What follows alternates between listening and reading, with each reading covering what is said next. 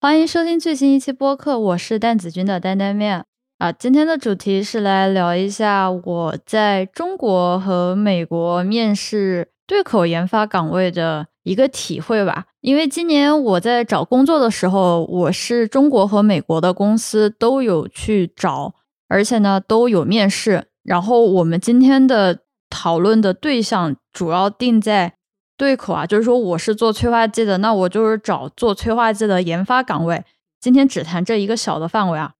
那么在这个面试的过程当中呢，其实也是一个不断了解自己的需求和想法的过程。今天呢，就用这期播客来复盘一下当时的面试，还有我现在的一些体会吧。其实对比起来呢，还挺有意思的。我先讲一下我在这两个国家的公司面试经历吧。先讲一讲美国的。一般来说是官网直接投简历，然后过几天会收到电话说能不能约个时间聊一下。哎，然后呢，我就只讲其中一个公司的经历啊。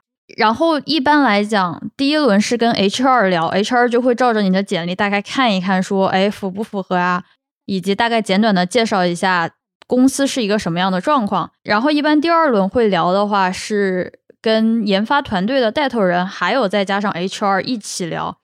啊，时间可能不会很长，大概也就一个小时，主要是一个更深的介绍和交流，比如说介绍一下自己啊，然后介绍一下对方，然后比较更加细节的课题啊，可能是一些技术上的一些交流，大概这就是第二轮的内容。就是在这个二面的最后五分钟，对方的领导就直接说，我可以开始准备准备终面了。我我还当时我还以为说要准备一段时间。才会进入终面，结果他们星期二说我能不能下个星期一面试，完了之后我根本就没有任何准备 job talk 的 PPT，所以我是基本上没日没夜从头到尾重新准备了一版 PPT 拿来做工作的，我专门做了一版 PPT 是专门拿来去面试的。这个终面的话还比较硬核，因为首先刚刚讲到的做这个 PPT 是为了讲自己。博士期间做的什么样的研究，然后有什么样的发现，其实跟平常大家做 presentation 是比较像的。但完了之后呢，你肯定会收到他们呃这些听众的问题，还有在结束这个 presentation 之后，会跟这个公司里面不同的人聊天，比如说可能有技术型的领导，然后可能有人事性的领导，还有可能就是跟 HR，还有跟其他的一般的就是可能以后会是你同事的，呃比较同级别的这样的人聊天。所以我的那一场面试大概是面了九个小时，从早上六点半面试到了下午三点半这个样子。因为我当时那场面试是面对了四个不同的时区，因为美国就不止，我想想啊，美国有多少个？美国有五个时区，所以再加上这家公司也是一个跨国企业，所以还有其他国家的时区，最后叠在一起，然后有四个时区，就很夸张。然后我是最晚的那一个。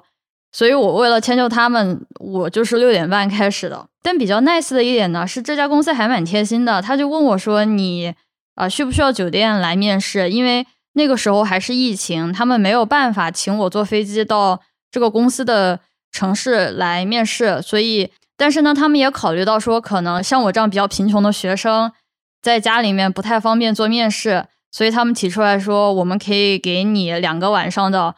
酒店，然后吃的你只要在酒店里面点就行了，我们全部都给你包好，哎，就专心面试就好，怎么怎么样的。可能有一部分听这个播客的人不知道的是，我当时住的那个房间隔音非常的差，外面时不时有除草的声音，然后每天保证有飞机在我头顶上飞，因为我家正好在那个飞机跑道的马上要降落的地方，所以每一次声音都很大，而且。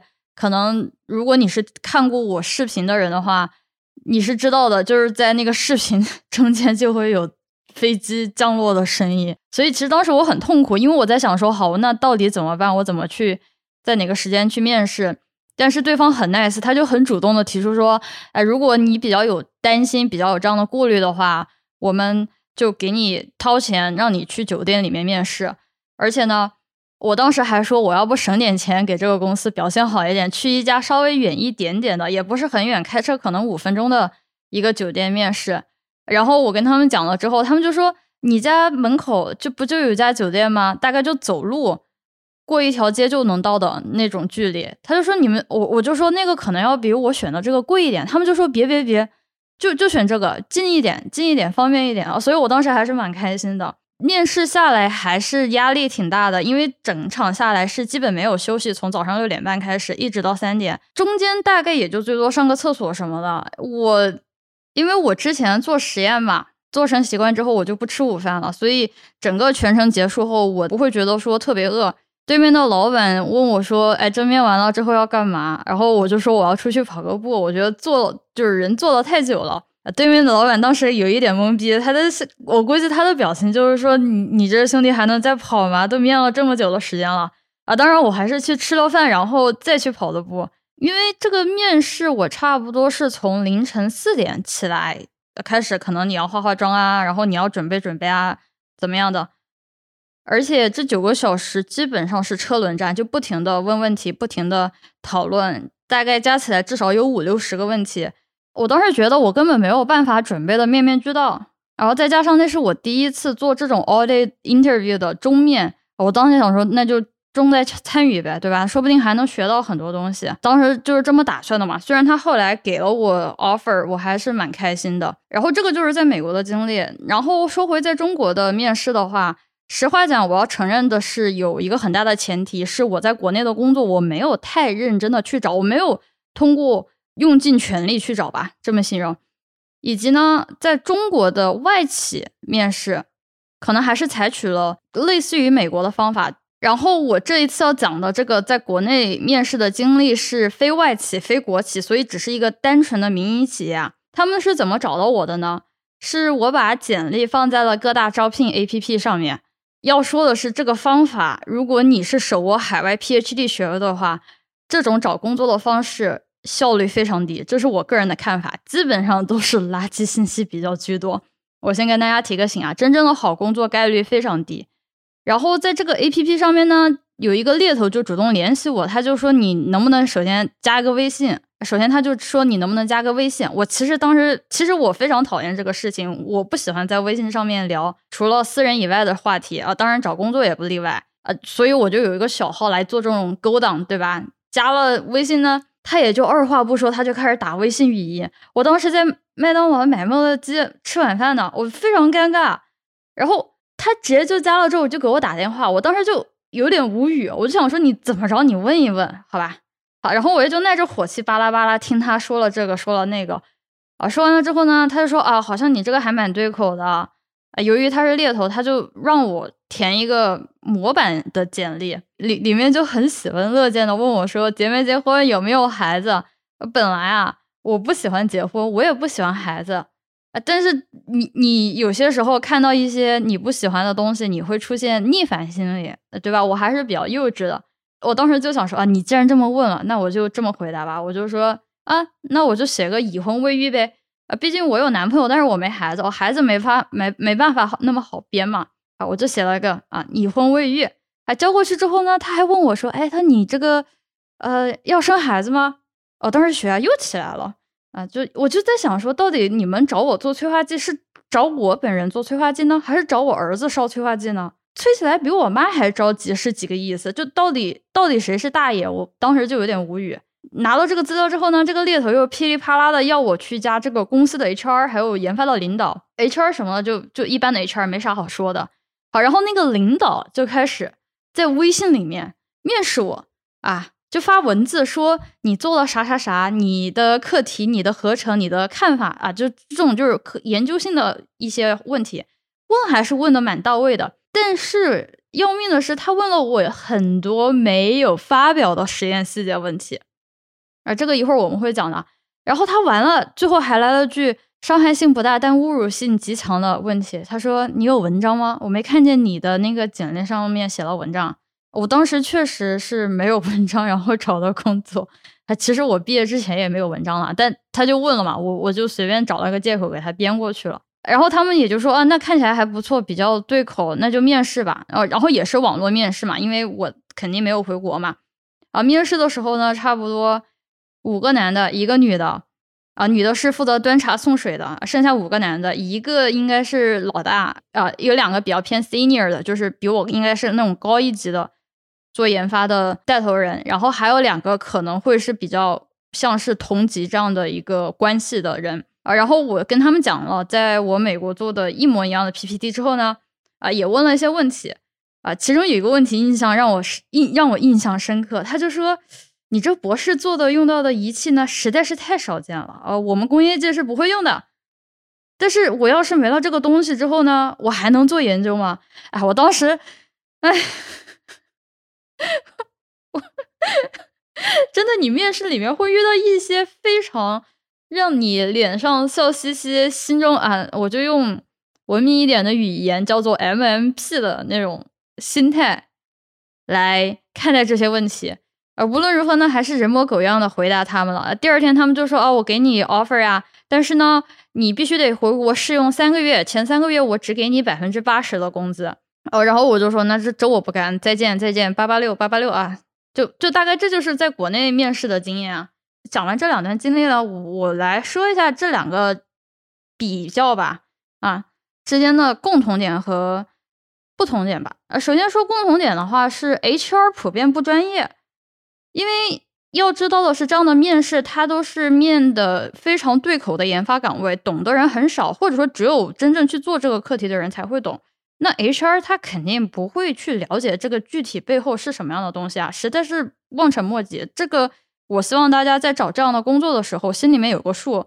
你不能指望他们懂什么，但是呢，他们又是筛简历的第一关，所以你的简历需要足够简单，简单到让他们知道你在做什么，并且让他们认为你的技能跟他们想要找的这个 candidate 是技能点匹配的。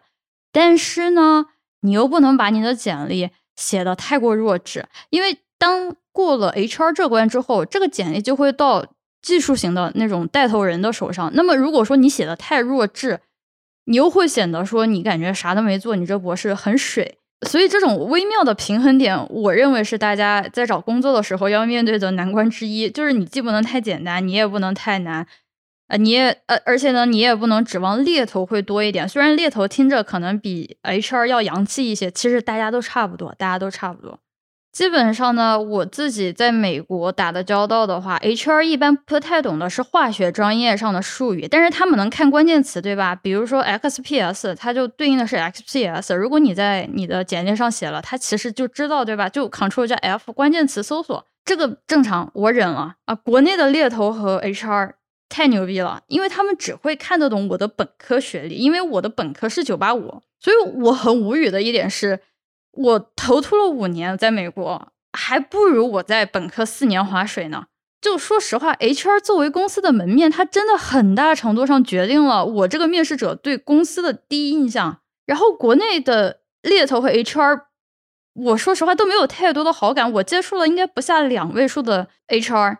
唯一一个我觉得还算懂事，也知道他自己在干嘛的人，只有 Evonik 的猎头。Evonik 是非常有名的化学品企业，是一个家呃是一家德国企业，我还蛮推荐大家的啊，点名表扬。这这个猎头他知道他在干嘛，他知道他在聊天的这个人是什么样的人，他知道他该说啥，他知道他该问什么问题。剩下的无论是国企的，还是民营的，还是哪儿的，只要是在国内的 HR，真的还不如回家打麻将呢，我真的很烦。然后又又是因为你找工作，对吧？你要有求于人，就跟公孙子一样，这这不是骂人啊，真的，你要把他们当孙子一样来看。你很多事情啊，很多事情他们都不懂，但是你要好好教。我有好几次感觉就像是在跟 HR 开小灶一样，解释说，哦，美国学校是怎么一回事啊？为什么我没有硕士学位？为什么这样？为什么那样？如果大家还没有开始找工作的话，我需要在这一点跟大家打一个预防针。然后第二个共同点的话，那就是做那个呃研究报告，也就是 research presentation。这个又会遇到之前的这样的一个类似的问题，就是你要说简单的话，其实也很简单，因为讲的都是你做过的东西。比如说很多人已经发表了文章，你无非就是把文章复述一遍，对吧？没什么问题。要说难的话，也很难。第一个难点是出现在。当你作为一个还没有任何工业界经验的人，你去拿着你在学术界才学到五年的东西，去跟一群老油条们讲东西，人家一他可能不一定懂，二他可能根本就不感兴趣，因为很多时候工业界的人会觉得学术界做的都是不能挣钱的东西，并不感兴趣。你要在这个演讲里面，你要调动他们的兴趣，你要让他们听得懂，你要带他们的节奏。呃，这个时候你就要非常动态的去调整这个难度，你既不能太难，你也不能太简单，因为难了他就失去兴趣了，他这一个小时他也不知道干什么，嗯，自然而然就没有话聊。但如果说太简单了，他就会觉得说我招到的不是一个人才，我就招到一个很普通的人，我干嘛要招你呢？所以在工业界面试可能就会被问到这种。很蛇皮的问题，像是啊，你这个东西工业界又不关心，那你做这个干嘛呢？那你为什么来我这儿面试呢？哦，天了，就是 说实话，我真的很无语这些问题。但是你得回答，你得真的好好准备回答，可能会成为你的加分项。还有，这就是我讲到的另外一个方面，你会被问到一些非常刁钻的问题。我自己的观察是在没有实习或者是没有接触过工业界的学生里面。很多时候，他们做的研究，很多时候他们的认知，包括我的认知啊，我承认我的认知是架空的。其实很多时候，我说哦，我跟工业界怎么怎么样，这个东西给工业界提供了什么什么样的一些指导，不是的，工业界 doesn't give a shit about it，好吧，会非常的不堪一击，会真的很挫败你的自信。这这是我需要跟大家 讲好的，就大家不要太被暴击到了，很正常的。你去工业界找工作，很有可能会被暴击。这个东西的话，只能说靠前期积累吧。比如说多去参加会议啊，多去跟工业界的人啊 social 一下，就是社交一下呀，聊一聊天啊，听听大腿们呃，听听大佬们是怎么聊天的，而不是等到面试的时候才去恶补，这个非常非常难以弥补回来。我承认这个是我做的非常不好的一点。其实。共同点不多，就这，我认为就这两点。不同点的话就很多了。我认为这个不同点其实很大程度上造成了我选择在美国继续工作而没有回国。钱是一方面，我实话讲啊，但钱不是最重要的一个选项。我之后会跟大家讲到我为什么会考虑说在美国工作啊，成为资本主义的打工人。接下我接下来要讲的内容的话，可能会被人断章取义啊，这也无所谓。但是呢，我要讲清楚的是，我的观点是主观观点，这个大家听一听就好啊。首先，作为一个肤浅的人的话，我会觉得说，普遍美国的公司面试的时候会比较照顾你这个面试者的整体体验，他不会把你当成一个大白菜，就菜市场就是菜篮子里面的大白菜来看。疫情前的话，一般是公司会请你到公司的这个面试地点，吃喝住全是公司报账。呃，这个作为对吧，我这种缺钱的人来讲，我会觉得这个嗯不错啊。而且呢，哪怕是因为疫情是远程连线，对面他会很贴心的考虑到说你在家不方便，对吧？虽然当然大家都不至于是说在外面淋雨，大家无家可归，读个博的话，但是大家也考虑得到说。你在疫情期间，你可能是跟别人合租房子，可能家里面条件不是很好，也就知道就是博士生这种学生一般也住不到什么很好条件的房子。特地问你要不要去酒店面试，这这个我说实话我是比较受感动吧。对不起，我我是那种比较被小恩小惠感动到的人。但国内就比较 搞笑，我也不知道是因为 HR 他真的太不专业了吗？一开始国内 HR 说让我们用微信面试，我当时在想说。我微信怎么去给你做 research presentation 呢？我我我怎么就是把 PPT 发出来呢？啊，直到他们面试前一刻才意识过来说啊，这个你们要用腾讯会议，微信面试是不可以的。也没问我说我环境好不好，也没在意我说时间方不方便，没没有没有这回事，都没怎么问过。他们就自己说就自己干什么了，就我只能负责打配合。那说深层次点的话，在于这种。对口的研发岗位啊，只说在这一个方向上，我是比较在意对方，就是公司这一边的人听不听得懂我的研究。是我承认我的东西在工业界大概率用不上啊，这这个我不否认，我也需要做出很大的努力来调整我演讲的内容，来尽可能的适应他们。所以说听不听得懂也得看我，是吧？但。我真诚的希望的是，在我讲完一个小时之后，我能够听到一些让我觉得你是听懂了的一个体验。就是说，他们后面会问问题嘛？我希望他们问的问题是比较有水平的。如果说，比如他们没有听懂，对吧？他们根本就没有办法问问题。而且更重要的是，他们大概率不会招我，因为你这都不知道你在做什么，他们也没听懂你在做什么。那你这后面几个小时怎么聊呢？而对我来说啊，如果我发现这家公司的人听不懂我做的是什么，那我很有可能会怀疑我这未来的同事或者是领导水平不太行。毕竟，毕竟可能研究是小方向，但是做的东西是一个大方向。如果说大方向的东西大家都没有办法达成一致，或者说大家的知识都不在一个水平线上的话，那这个很难办的。我要我要跟大家讲明的是，面试是一个双向过程啊，不是说对方面试我就完事了，我也会去面试对方，因为这个是我挣钱养家的地方，我不希望把我最好的精力、最好的时间投入到一个很烂的公司。如果说我一个小时之内我都没有办法给你讲懂我在做什么，要不然我烂，要不然你烂，那只能。那说到底，这公司那就不适合我了。而且呢，从不同的公司的提问水平来看，可能比较类似的 PPT 的情况下，你真的能够一下子看得出好的好的公司是什么样的水平，差的公司是什么样的水平。这个大家希望可以多多留意一下。除此之外呢，通过他们的提问，你能够明显感觉得到他们对你的期待是什么。比如说，国内的公司它非常注重技术细节，比如说你要怎么做反应。啊，你思路是怎么样的？某个特定的体系，某个特定的课题，你有什么样的看法？国内的公司非常非常希望你有之前同样课题的经验，同样课题的这个要记住。但是他非常希望你，比如他们需要做一个 X Y Z 的课题，然后他希望招进来的这个人，哪怕没有工业界的经验，他们也希望在博士期间做过一模一样的东西。啊其实这个没有问题啊，因为招进来这个人就不需要再单独学习，不需要再单独适应，呃，省时省力。但是这个限制会把作为面试者的我卡得很死，因为读博就五年时间，我不可能把所有每一个反应、每一个课题都研究得很仔细，是吧？而且呢，哪怕就算是同一个课题，在学术界的研究重点和工业界的重点是不一样的。我当时收到的问题大多就是。哦，这个合成是怎么合成？反应温度是什么温度？不同的温度下又有什么样的区别？如实话讲啊，问到这些细节的时候，如果是已经发表的工作，我觉得你这么问我其实没什么问题。但是我已经明确告诉对方说，一这个文章还没有发表，二这个东西会涉及到专利发表的时候，对方还在问这个东西，对方还在问这个细节问题，其实这个让我非常的不舒服，因为我已经明确告诉你了，这个可能涉及到机密，因为。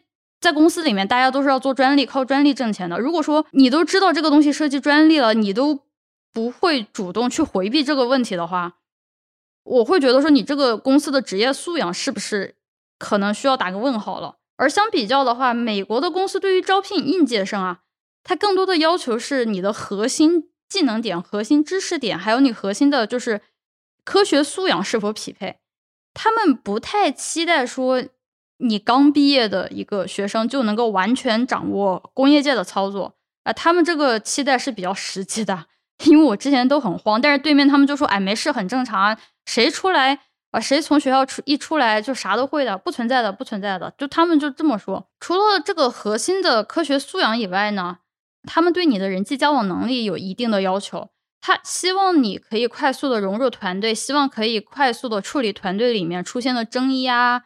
啊，不同的意见啊，呃，他也希望你可以比较好的跟领导相处，不要整一些特别多的幺蛾子出来。所以，在美国一般把面试的问题分为两类，第一类叫 technical question，就是技术性问题；第二个叫做 behavior questions，就是行为性问题。后者讲的就是这种软实力，他们就会问你说，你之前是如何影响别人的决策呀？呃，你是如何处理不同人之间的一些意见啊？然后比如说。哎，你有没有跟别人一些不同的学历、不同的知识背景的人讲清楚过你的课题啊？他们需要的是这样的一个交流的能力。这些 soft skill 就软技能的话，其实在博士期间是应该有所锻炼的。虽然美国公司都希望招一个很强的研究实力的人到公司进来，然后疯狂发专利，但是他们也清楚的是，在工业界里面。研发绝对是团队合作。如果招进来的一个人，他哪怕实力很强，但是他不跟人打配合的话，这公司几乎是不可能招这样的人进来的。呃，最后一点的话，是我觉得选择在美国工作的决定性因素吧。这我在面试当中，我觉得我获得了我想要的尊重。我先说我个人的一个看法是，我觉得学习新东西是件很有意思的事情，并不仅仅是化学啊。我觉得只要是新东西让我感兴趣的，我就很愿意去学。我很希望我在的这个环境是能够让我不断学到新知识的，是要有成长性的。我当时在这家公司面试的时候呢，他们的态度大概是这样的，就是说我们非常欣赏你在同步辐射这个领域里面的研究，说明你付出了很大的心血，能够做到这么深的研究。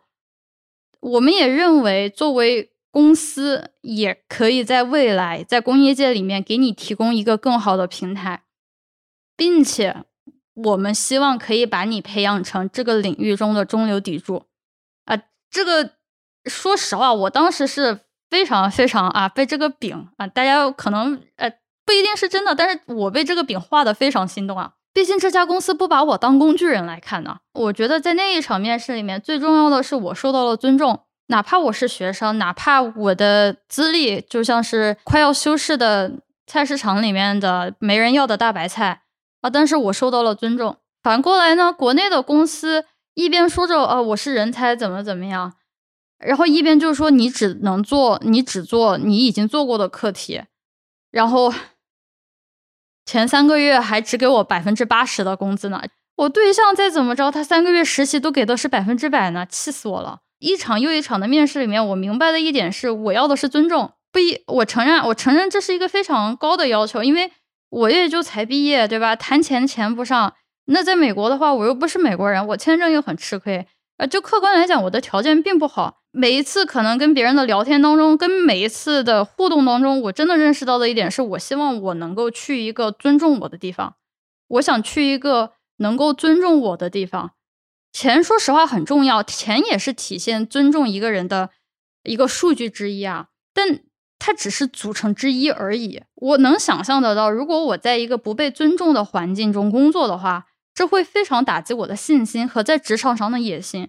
我承认我在职场上是有野心的，我不太期待那种一眼望到底的人生。